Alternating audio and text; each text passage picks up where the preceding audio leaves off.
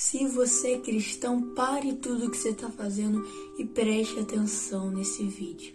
E você está, será que você já esqueceu o seu propósito?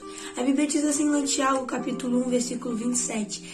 A religião pura e imaculada para com Deus o Pai, esta visitar os órfãos e a viúva nas suas tribulações e guardar da corrupção do mundo.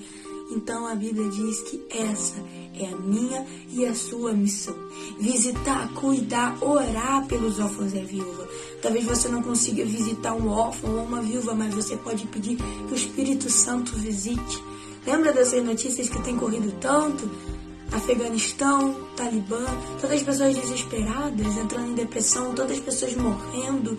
Esse mundo tem andado tão triste, tão desesperado.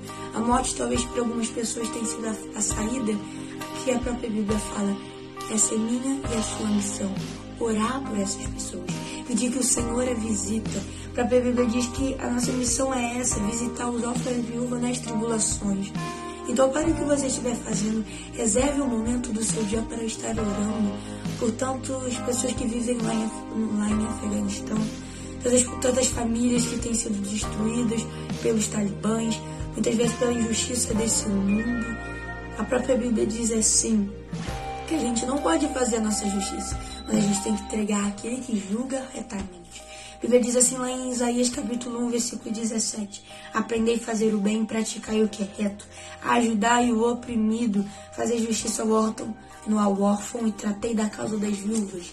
Talvez você não seja juiz, talvez você não seja advogado, talvez você não seja militar, talvez você não consiga fazer nada aparentemente para o pessoal lá do Afeganistão, mas você tem uma arma muito mais poderosa. Você pode estar orando, você pode estar intercedendo.